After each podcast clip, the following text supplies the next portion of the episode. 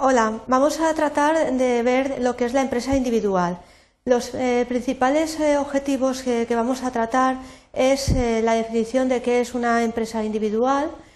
cómo se constituye una empresa individual y cuál va a ser la responsabilidad del empresario individual.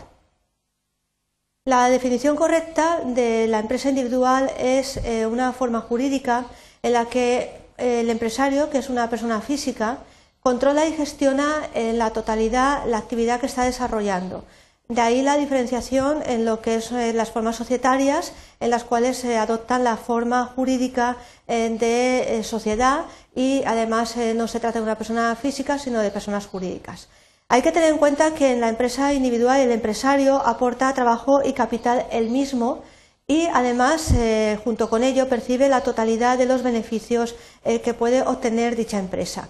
asume de una forma personal y también de manera ilimitada las posibles deudas de la empresa, de tal manera que él eh, pues aporta todo lo que es el trabajo, aporta el capital, eh, va a percibir beneficios, pero también hay que tener en cuenta que va a asumir todos los riesgos, es decir, en las deudas eh, que contraiga la empresa, este empresario va a tener que responder de ellas.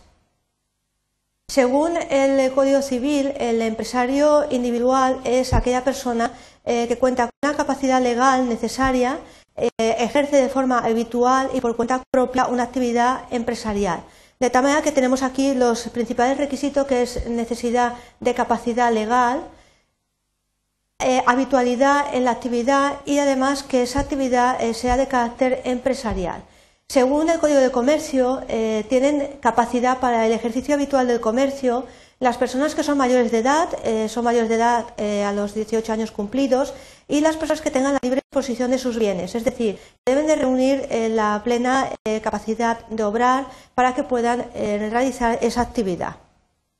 Bien, vamos a ver cómo se constituye una empresa individual. Eh, a diferencia de las formas societarias en las cuales eh, pues, eh, acceden a lo que es la inscripción registral, en el caso de un empresario individual no se requiere lo que es inscripción en el registro mercantil. será solamente suficiente la constitución, eso sí, de escritura pública notarial, es decir, se necesita este requisito de forma, escritura pública notario, para que quede válidamente constituida. Eh, lo último que vamos a ver es eh, pues, qué responsabilidad tiene el empresario individual por las deudas contraídas eh, por su empresa. Pues la responsabilidad del empresario individual es de carácter ilimitada, es decir, va a responder con la totalidad de los bienes propios, tanto que sean bienes adquiridos por herencia y además tanto los bienes presentes como futuros. De tal manera que aquí lo vemos en el caso de la empresa individual es eh, que cuando hay deudas de la empresa, el empresario no eh, existe una separación entre lo que es su patrimonio empresarial y el patrimonio personal, sino que eh, están totalmente pues de forma conjunta, de tal manera que cuando hay deudas el empresario va a responder con todos los bienes que tengan, tanto sean bienes de la empresa como bienes de carácter personal. En resumidas cuentas, que la empresa individual es eh, de fácil constitución,